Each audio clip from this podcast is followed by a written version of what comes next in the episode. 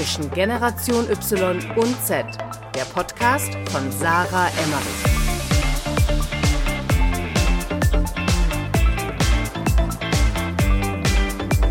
Herzlich willkommen zu einer neuen Podcast-Folge, einem neuen Video ähm, zum Thema Influencer Marketing versus Paid Social Advertising. Ich bin Sarah und ich sitze hier gerade mit Nico Frank und Nico und ich haben uns letzte Woche am Telefon darüber unterhalten, was es eigentlich für Unterschiede gibt zwischen Paid Social Advertising und Influencer Marketing und wann eigentlich was von beiden Marketingmaßnahmen Sinn macht. Und äh, ja, Nico ist seit sieben Jahren im Bereich Paid Social Advertising tätig. Ähm, mittlerweile macht er das nur noch beratend, hat das aber jahrelang wie gesagt, seit sieben Jahren als Agentur Dienstleistung auch äh, durchgeführt und dementsprechend ist er wahrscheinlich ein sehr guter Ansprechpartner für das Thema und wir haben uns überlegt, dass wir jetzt einfach mal ein bisschen darüber diskutieren, äh, wann macht Influencer-Marketing denn überhaupt Sinn und wieso, was sind die Vorteile und Nachteile und wann macht Social Advertising, also Werbeanzeigen auf Facebook und Instagram zu schalten, ähm, denn mehr Sinn oder weniger Sinn. Möchtest du vielleicht noch was dazu sagen? Ja, also hallo erstmal, wunderschönen guten Tag. Hat das Introducing dir gepasst? Das Introducing hat gepasst, oh, wunderbar. Vielen lieben Dank.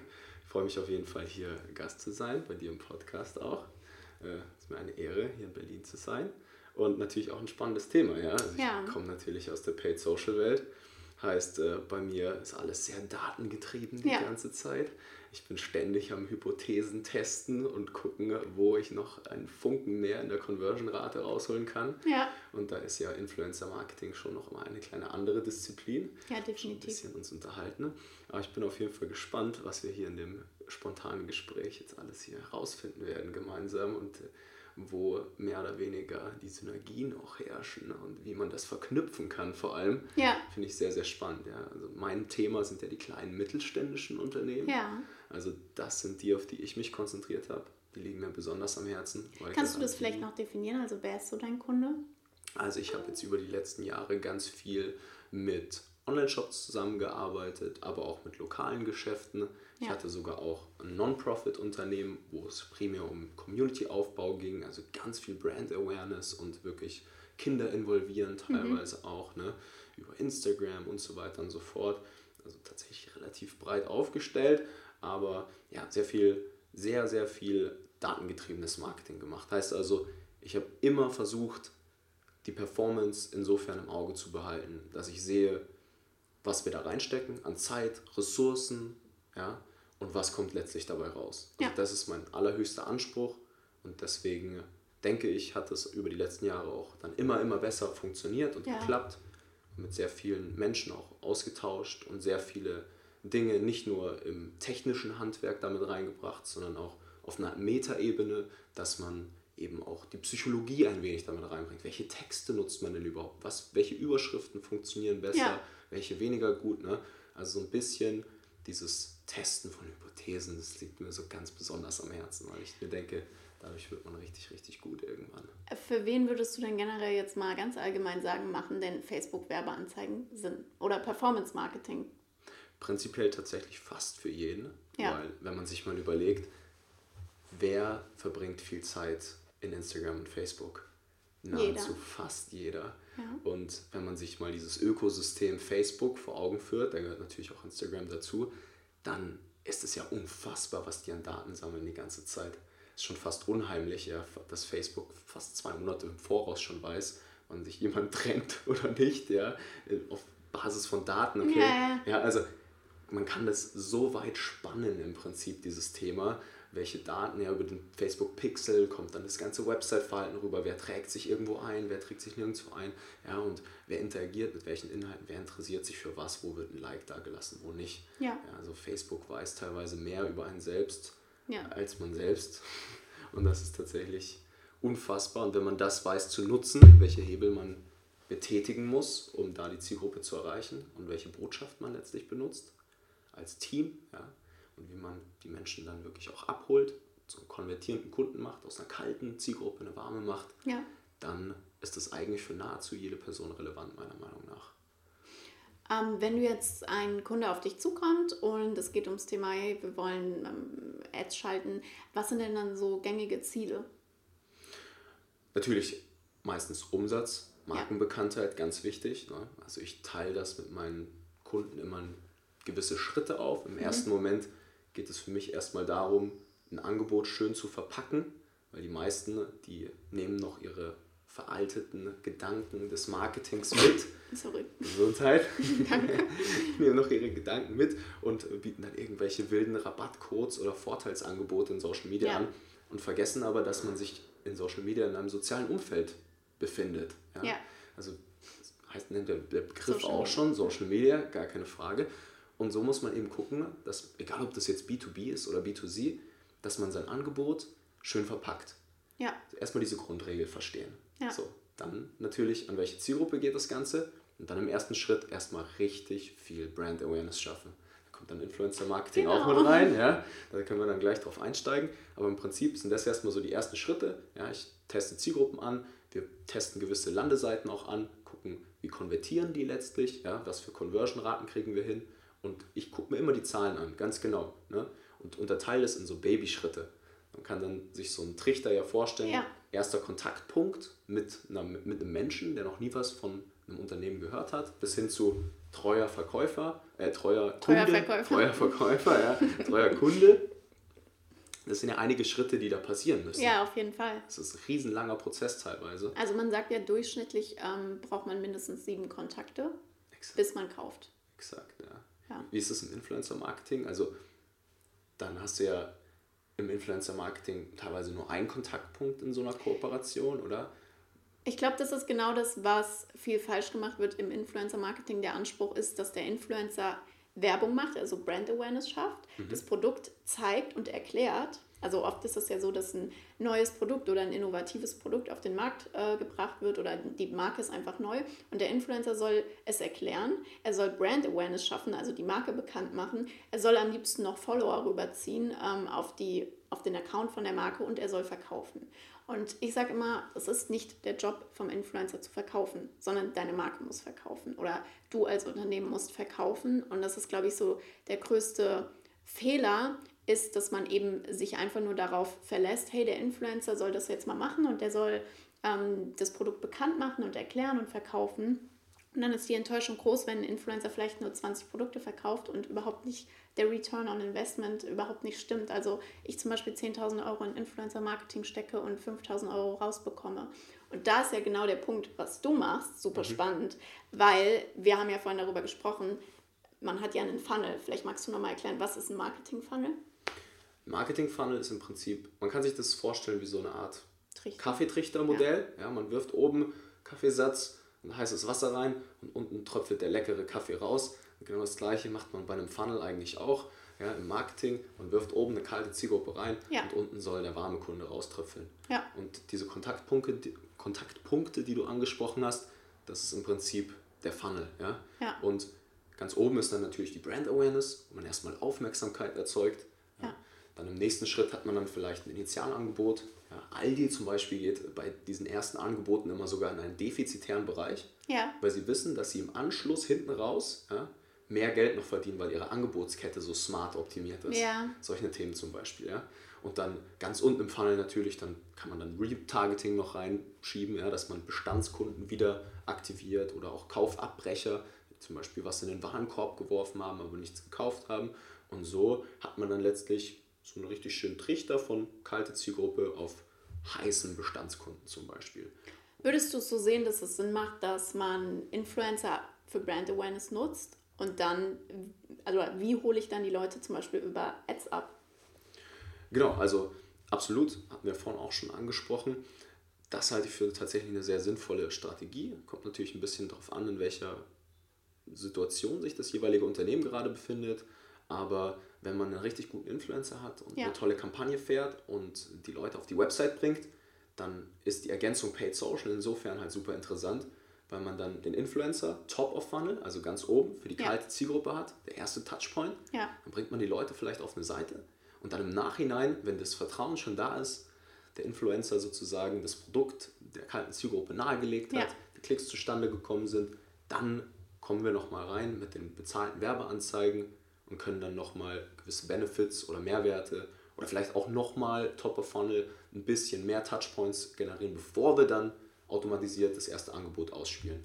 Ich glaube, ein ganz großer Punkt ist vielleicht auch, dass man eben sein Produkt und seine Marke sehr gut kennen muss, weil ich kann ja mit einem Influencer Brand Awareness schaffen, aber vielleicht kann ich über den Influencer nicht alle Fragen klären oder alle ähm, Punkte ähm, eliminieren, wieso jemand nicht kauft. Und wenn ich mir angucke, der Influencer bringt den potenziellen Kunden auf die Website, der Kunde, potenzielle Kunde klickt sich durch, aber am Ende kauft er halt nicht dann kann ich ja sehen, okay, woran könnte es denn gelegen haben? Oder wenn ich gut bin, kenne ich ja mein Unternehmen und auch meine Zielgruppe. Warum hat der denn jetzt nicht gekauft? Und das dann zum Beispiel eben mit Ads auszuspielen und zu sagen, ähm, das Problem ähm, lösen wir da und dadurch. Weißt du, wie ich meine? Also, Exakt. dass du quasi die Probleme, wieso jemand nicht kauft, eliminierst dann über die Werbeanzeigen.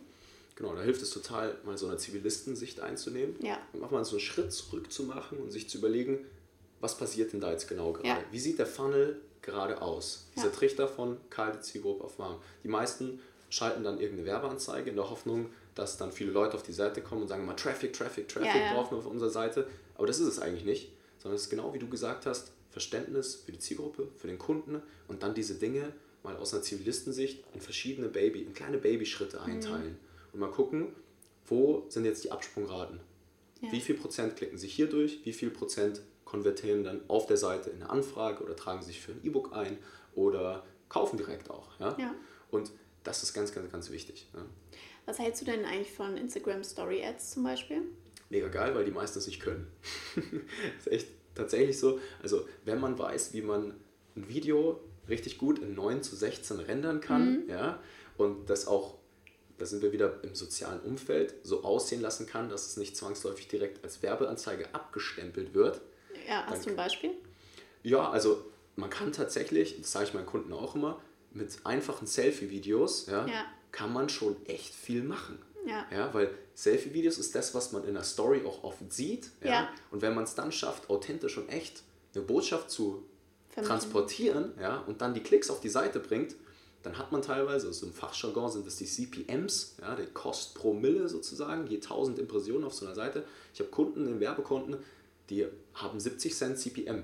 Mhm. Also man zahlt 70 Cent dafür tausendmal auf einem Screen einer vordefinierten Zielgruppe Voll. ausgespielt zu werden. Der so. ganze Screen ist ausgefüllt. Exakt. Du hast ja nichts mehr anderes, wenn du eine Story-Ad siehst. Genau, siehst so ja. ist es. Ja. Ja. Und, und wenn man es da eben schafft, ja, die Aufmerksamkeit zu erzeugen, das sage ich auch immer, es braucht diesen Dumpstopper-Effekt, ja, dass die Leute, man, wenn man mal an sein eigenes Konsumverhalten denkt, das ist ja total verrückt, das sind ja Bruchteile von Sekunden, die entscheiden, ob man letztlich sich weiter mit einem Inhalt auseinandersetzt oder nicht. Man muss nur mal sich selbst beobachten und gucken, was swipet man weiter und was nicht. Das hilft übrigens im Marketing auch extrem, mal sein eigenes Verhalten zu beobachten. Total. Ja, um mal zu sehen, wo bleibe ich hängen und wo nicht. Ja. Wo klicke ich mich durch und wo nicht. Einfach mal gucken, Zivilistensicht einnehmen und das dann viel ins eigene Marketing. Ja, es gibt ja viele Leute, die sind ja ihre eigene Zielgruppe. Ja, total. Interessieren sich für ihr eigenes Produkt, deswegen machen sie ja das, was sie tun. Ja. Deswegen sind die da so leidenschaftlich darin und ja, wollen anderen Menschen weiterhelfen und Mehrwerte bedienen. Aber trotzdem ist es, finde ich, schwierig. Also oft ist es so, dass man für sich selbst das schlechteste Marketing betreibt. Weil du eben, für dich ist es selbstverständlich, dass das Produkt, was du entwickelt hast, geil ist und funktioniert und dass das verkauft werden muss zu dem Preis. Mhm. Und dann schaffst du es aber nicht, genau diese Selbstverständlichkeit, die für dich selbstverständlich ist, zu transportieren. Toll, ja, ja. voll. Da hilft es total. Zwei Dinge, zwei Gedanken dazu. Gedanke Nummer eins, viel zuhören, ja. was der Kunde sagt. Welche Worte nutzt er? Welche wahren internen Probleme, Sorgen, Wünsche haben diese Menschen? Ja. ja. Und das dann in den Werbeanzeigentexten nutzen. Und oft auch teilweise echt wirklich eine Sprache verwenden, die ein Grundschüler versteht. Ja. ja?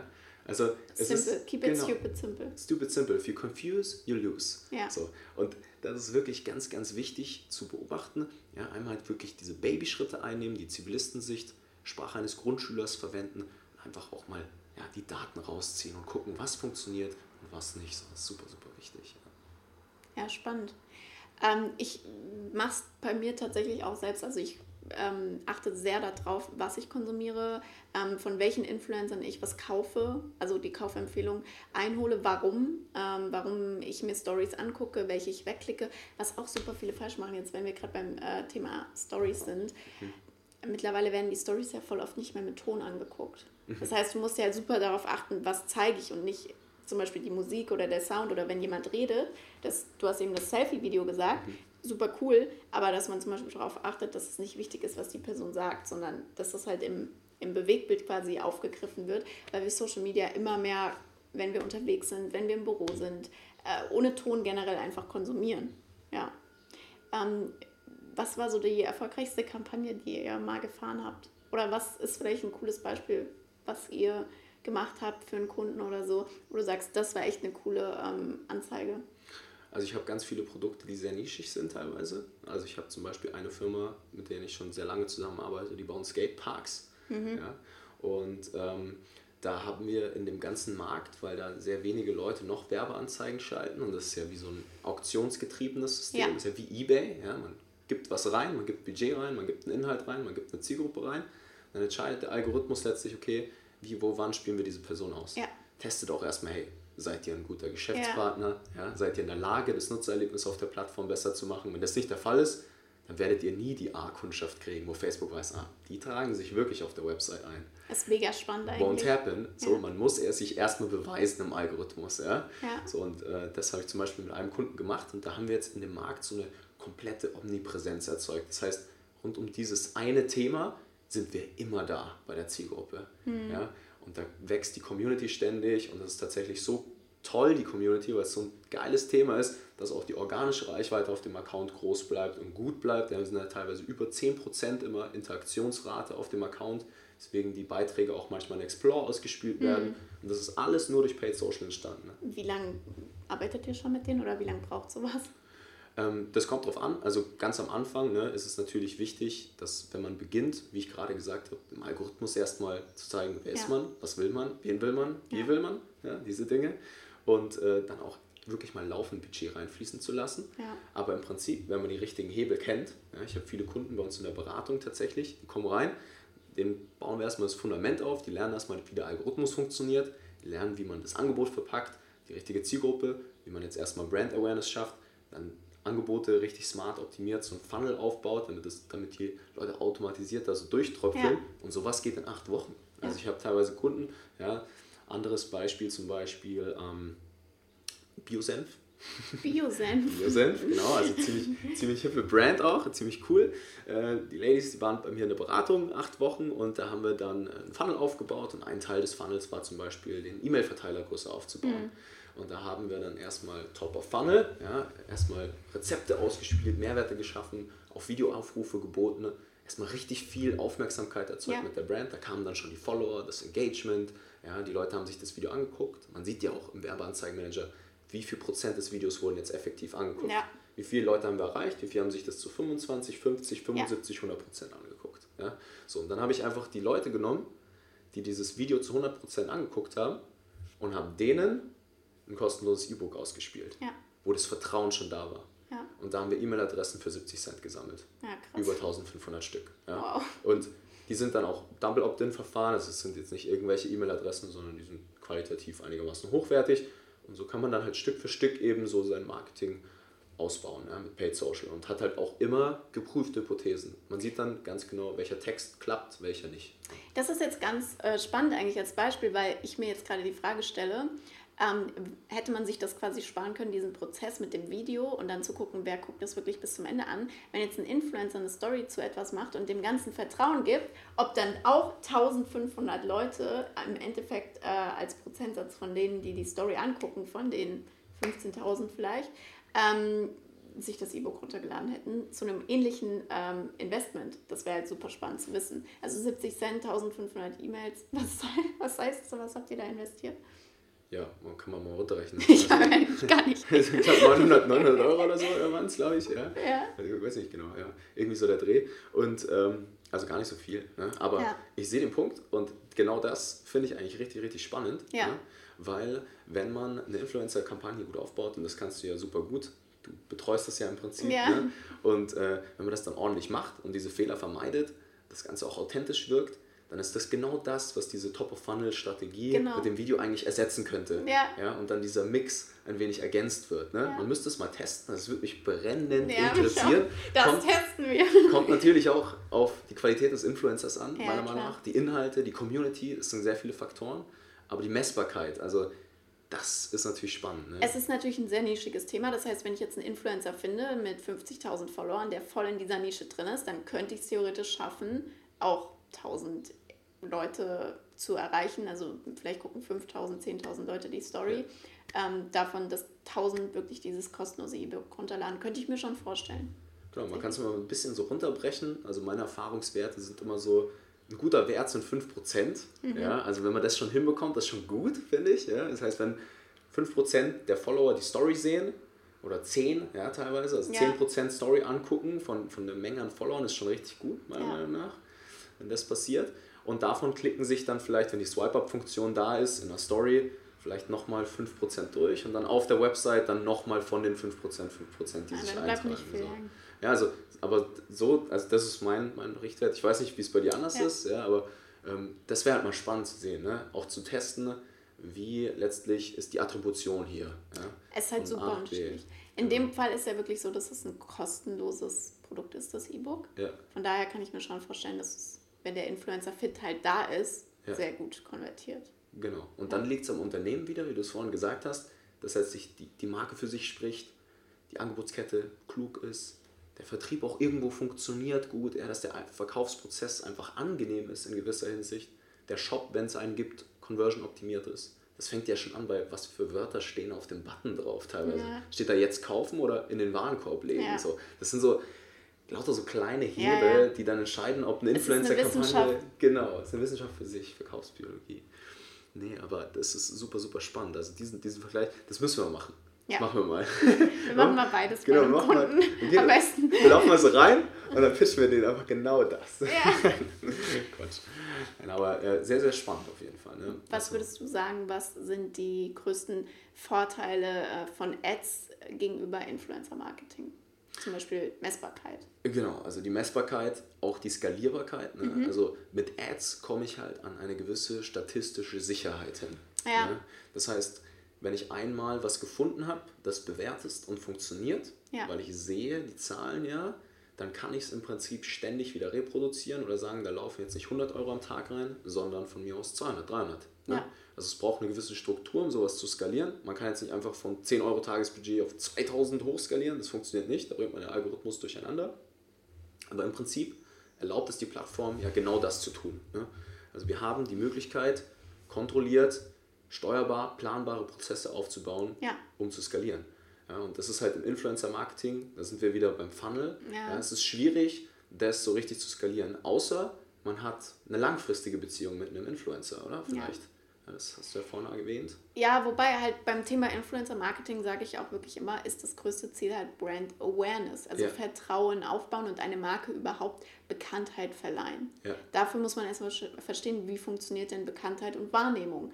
Aber wirklich ein Influencer sollte nicht dafür verantwortlich sein, dass ich als Unternehmen was verkaufe, denn er ist einfach nur eine Person oder eine Plattform, die meiner Marke Vertrauen verschafft. Und das wie gesagt, deswegen sehe ich es halt einfach so, ähm, der größte Vorteil ist definitiv die Messbarkeit und mhm. dieses Skalierungsthema, dass du genau weißt irgendwann, wenn du ähm, ein funktionierendes Ad-Modell hast, dass du weißt, ich gebe 1000 Euro rein und bekomme 5000 Euro raus. Exakt bei einem Influencer, ähm, klar kannst du das auch irgendwann wissen, wenn du längerfristig mit dem zusammenarbeitest, was investiere ich denn jetzt über einen gewissen Zeitraum in den Influencer, was macht der genau dafür und was wird über den Influencer verkauft. Das Problem ist, was selbst die größten Marken haben, die mit Influencern arbeiten, ähm, du hast so viele Faktoren, die da reinspielen. Zum Beispiel, wenn ein Influencer, ganz gängig im Influencer-Marketing ist ja, dass du ähm, die Messbarkeit über Rabattcodes trackst. Und dann sagt ein Influencer beispielsweise, hey, für 24 Stunden bekommt ihr äh, 20 Prozent. Und das Problem ist, bei einer großen Marke ist es so, dass ähm, diese Rabattcodes dann zum Beispiel auch geleakt werden. Das heißt, sie kommen in bestehende Kunden-Communities rein und du kannst gar nicht mehr tracken, wurde das jetzt über den Influencer verkauft oder waren das Kunden, die eh gekauft hätten, ähm, weil der Rabattcode beispielsweise in einer Facebook-Gruppe geleakt wurde oder weitergegeben wurde. Oder es gibt ja mittlerweile auch so Gutscheinseiten. Also es ist ein ganz, ganz gängiges Problem, dass ähm, Influencer-Marketing wirklich sehr schwer messbar ist. Und dann ist es halt auch oft so, jemand sieht ähm, beispielsweise die Story von einem ähm, Influencer und ähm, geht gar nicht auf Swipe Up, sondern sieht dann den Markennamen, geht in seinen Browser rein, Safari bei Apple zum Beispiel auf dem iPhone und googelt die Marke und kommt auf die Website. Das heißt, der Tracking-Faden, dass die Person über den Influencer auf die Website gekommen ist, ist schon komplett weg. Das könnte man über Analytics, glaube ich, lösen. Ja. Tatsächlich, genau. Über ein gewisses Attributionsmodell Ja. kann, man dann, kann man dann die Conversions zuweisen. Ja, ähm, ja es ist echt spannend. Also, Das ist aber ein ganz großes Problem und ich glaube, da ist Advertising halt natürlich ähm, viel datenbasierter, viel leichter messbar. Und ähm, Influencer sollte man wirklich in der Regel nur sehen. Ich vergleiche es immer mit TV-Werbung. Ähm, das, was vor 10, 20 Jahren TV-Werbung war, ist wirklich, du bist an die breite Masse rangetreten. Und mit einem Influencer kannst du auch in Nischen reingehen, wenn du mit kleineren Mikro-Influencern arbeitest, wenn du mit lokalen Influencern arbeitest. Aber selbst dann sorgen die eher für Brand Awareness, als dass sie Verkäufer sind. Und das Ja. sollte man sich halt im Kopf behalten. Und das macht dann auch Sinn für unser Modell, sage ich jetzt mal, Ja. dass wir sagen, okay, Brand Awareness ist top mit Influencern, aber ich muss es unten dann einfach abholen in meinem Genau. Trichter. mit den Ads. Voll. Und ich finde auch gerade das Thema Vertrauen, da gehen ja auch Emotionen einher teilweise. Also die Inhalte, die Influencer produzieren, ja, man gibt es ja auch ab, das darf man auch nicht vergessen. Die ganze Arbeit wird im Prinzip abgegeben an den Ja, Influencer. Das ja. ist ja mega angenehm teilweise, ja. wo man dann selber eigentlich Content produzieren muss und die genau. Ads schaltet. Gibt man das einfach ab. Ja?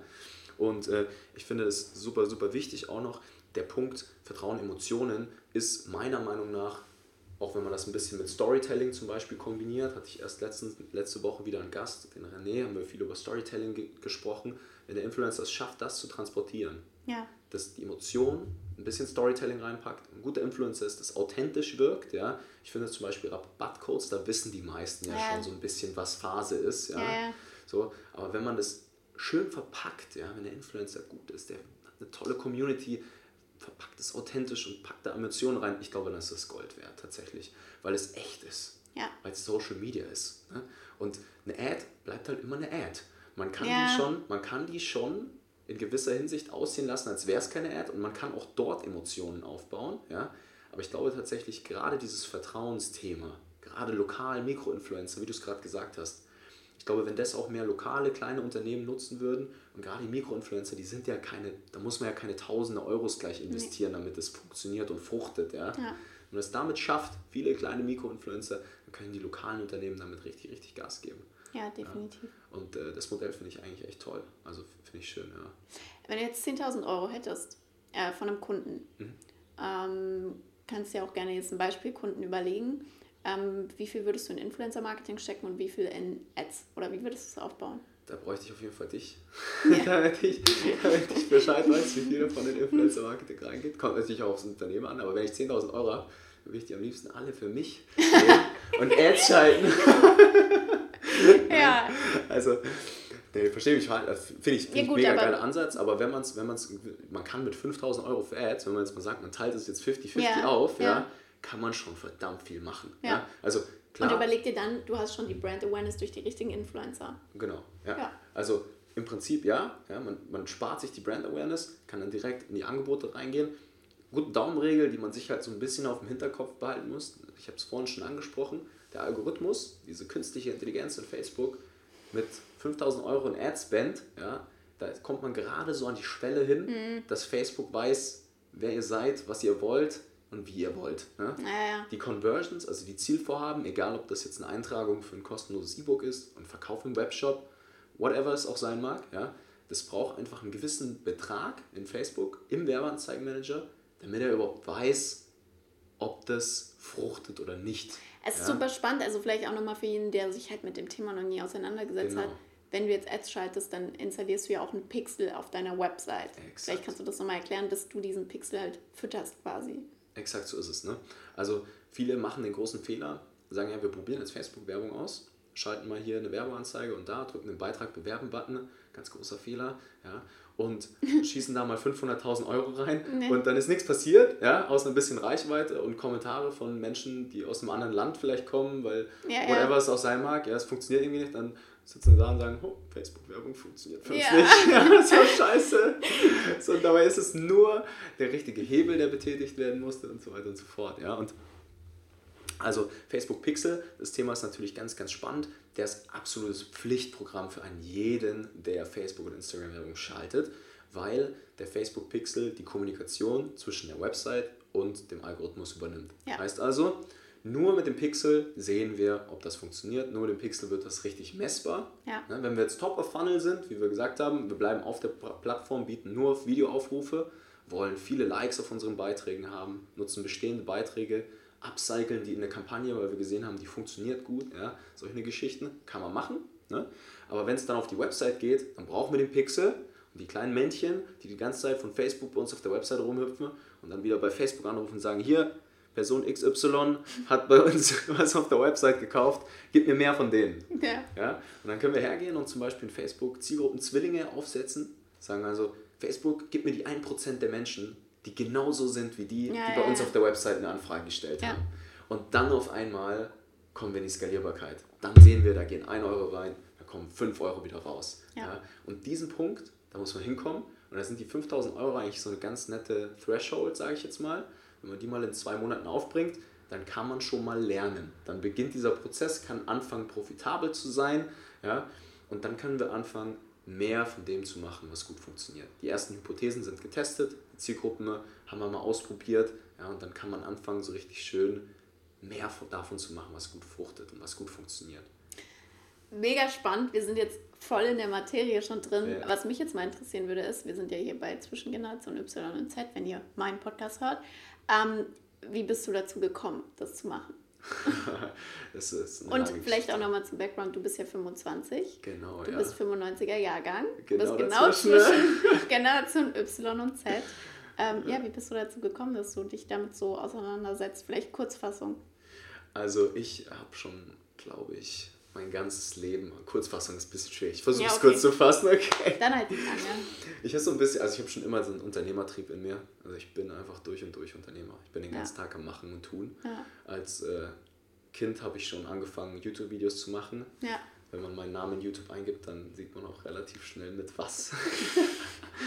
ja, das ähm, hat damals angefangen, da bin ich dann in den Content reingekommen. Dann habe ich angefangen, direkt während meinem Abi schon einen Online-Shop zu bauen damals. Ja, Ich wollte direkt nach meinem Abitur selbstständig sein. Das hat auch relativ gut geklappt dann schon. Ja, ich grad, konnte mich gerade so über Wasser halten. Ja.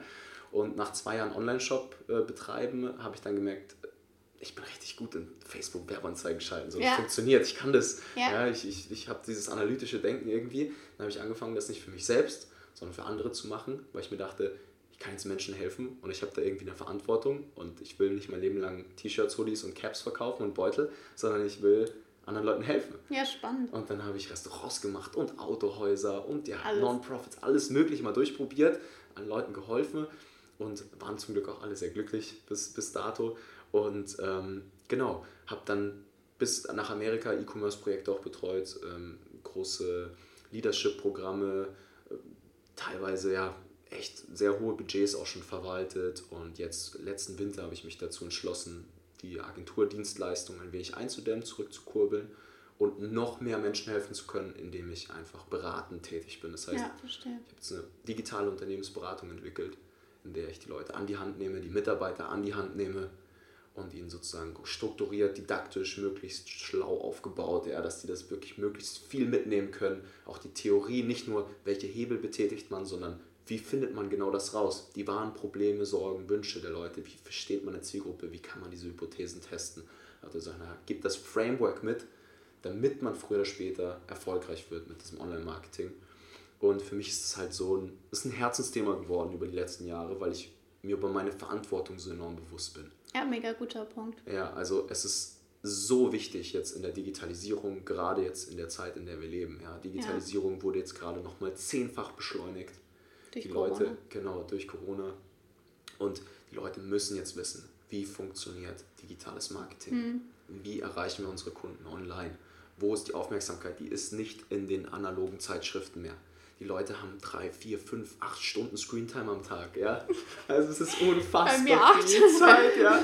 Es ist so viel Zeit. Das kann man jetzt gut oder schlecht finden, aber ich habe mir als Aufgabe auferlegt, ja, ich mache auch immer noch ein bisschen Kurzfilme für YouTube und versuche meine Geschichte ein wenig in Storytelling zu packen, als kleines Herzensprojekt nebenbei, ja. Und die Leute müssen einfach jetzt verstehen, wie diese Hebel funktionieren. Wie funktioniert das Handwerk der digitalen Neukundengewinnung, der digitalen Kundenbindung? Wie baut man so einen Funnel auf? Wie werden Inhalte erstellt? Wie müssen die aussehen? Wie welche Dimensionen? Ja? die müssen sich lösen von Ja. ihren alten Dogmen.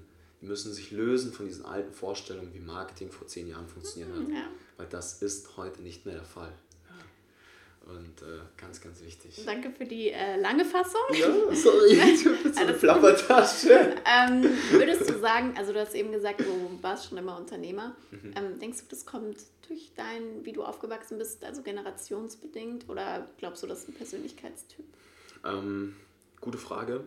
Ich denke, da fallen viele Faktoren mit rein. Ja. Zum einen habe ich immer meinen Dad als Kind schon gesehen, der auch selber Unternehmer war. Ja, okay. Mit dem habe ich heute leider nicht mehr so viel Kontakt. Wir haben uns ein bisschen auseinandergelebt. Anderes Thema, aber ich habe schon immer ein bisschen den Drang gehabt, das leben zu können, was, glaube ich, mein Dad gelebt hat. Also Ja. das war so ein bisschen das Ding und auch mein Opa. Ja, und äh, das nächste Thema, was da enorm viel reinspielt, ist, dass ich einfach verstanden habe, was für ein Riesenprivileg es ist, auf die Informationen Zugriff zu haben, auf die wir heute Zugriff haben. Ja, was es früher gar nicht gab. Wir können uns für 9,99 auf Amazon ein Buch kaufen, wo jemand 25 Jahre seines Lebens investiert hat. Ja. Und es wird, von, es wird nichts von einem abverlangt, außer sich 20 Minuten jeden Tag hinzusetzen, das Buch aufzuschlagen und sich dieses Wissen anzueignen. Ja. Ja? Und dieses Privileg, deswegen... Also, ja, aber auch selbst nicht mal ein Buch. Überleg mal, was du alles free auf Google finden kannst, zum Beispiel zum Thema Facebook Ads. Ja, Und das lernen kannst, Ja. ohne in die Uni zu gehen, ohne wie einen Kurs zu kaufen. Du kannst ja schon dir so viel, heutzutage kannst du dir fast alles selbst beibringen. obwohl es schon der lange, holprige Weg ist. Ja, klar. Also zum Beispiel ich persönlich, wenn ich sehe, da ist jemand, der versteht sein Handwerk enorm viel besser als ich. Der hat Ja, nicht nur klar. eine halbe Million an Adspend verwalten, sondern Ja. von mir aus 10 Millionen. Dann gehe ich hin und sage, hey, ich zahle dir 10.000 Euro dafür, dass wir uns eine Woche lang irgendwo hinsetzen und du mir zeigst, was du bis jetzt schon gemacht hast. Ja? Ja. Einfach damit ich auch die Abkürzung mir ein bisschen Ja, schnappen klar. kann. Und gerade jetzt, in, der, in dieser Schnelllebigkeit, ja, dieses Kaufen von Informationen, das Kaufen von Hebeln, von, Ja. von diesem Handwerk, von dem wir gesprochen haben, so, es funktioniert ja. Und es wird sich ein bisschen die Spreu vom Weizen trennen zwischen den Leuten, die es verstanden haben, Ja. sich jetzt gerade das Wissen einfach zu holen, zu greifen, zu nehmen, wenn es auch nur ein Buch für 99 ist, ja, zu denen, die versuchen jetzt diesen langen, holprigen Weg sich selbst zu erkämpfen, ja. Also es ist in Ordnung, ich meine, wir haben das beide auch gemacht, du ja auch, Ja, ja. klar. Es ist irgendwo auch der Spirit eines Unternehmers, ja. Ja. Aber ich habe tatsächlich die letzten Jahre erst verstanden, wie wertvoll es eigentlich ist, wenn man sich mit Menschen verbindet, die richtig gut sind in dem, was sie tun. Ja, total. Ja, und äh, das ist echt Gold wert, ja. Aber das ist ja wieder ein Netzwerk eigentlich. Also ich glaube generell Daten und Informationen sind die Währung Ja. des 21. Jahrhunderts, Genau. aber auch eben dieses zwischenmenschliche, also Netzwerk. Welche Human Resources habe ich? Auf wen kann ich anrufen, wenn äh, ich gekündigt werde wegen Corona? So, das Ja. ist so ein ganz simples Beispiel. Ähm, ja, spannend. Ich glaube, wir haben super viel geredet. Willst du noch irgendwas loswerden für den Podcast, fürs Video, whatever? Eine Frage habe ich noch an dich. Wärst du lieber 20 Jahre früher geboren oder 20 Jahre später?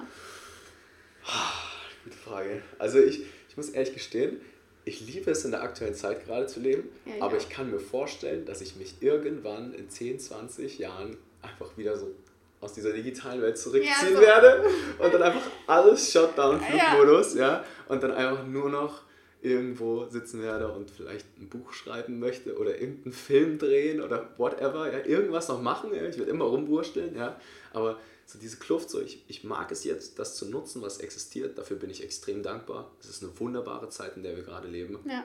Aber man darf nicht vergessen, dass Gegenwärtigkeit, Achtsamkeit, ein bisschen den Moment genießen, nicht sich so einziehen lassen von den Algorithmen, die uns süchtig machen. Ja. Auf der anderen Seite der Medaille, ja, dass es wichtig ist, man, hey, soziale Kontakte, echtes Leben, rausgehen, Menschen kennenlernen, Menschen in, den, in die Augen gucken, nicht die VR-Brille aufhaben. Ja. Ja, das ist super, super wichtig. Und solange wir das nicht vergessen, leben wir, glaube ich, in einer verdammt guten Zeit. Und dann würde ich auch hier genau da bleiben, wo ich jetzt gerade bin.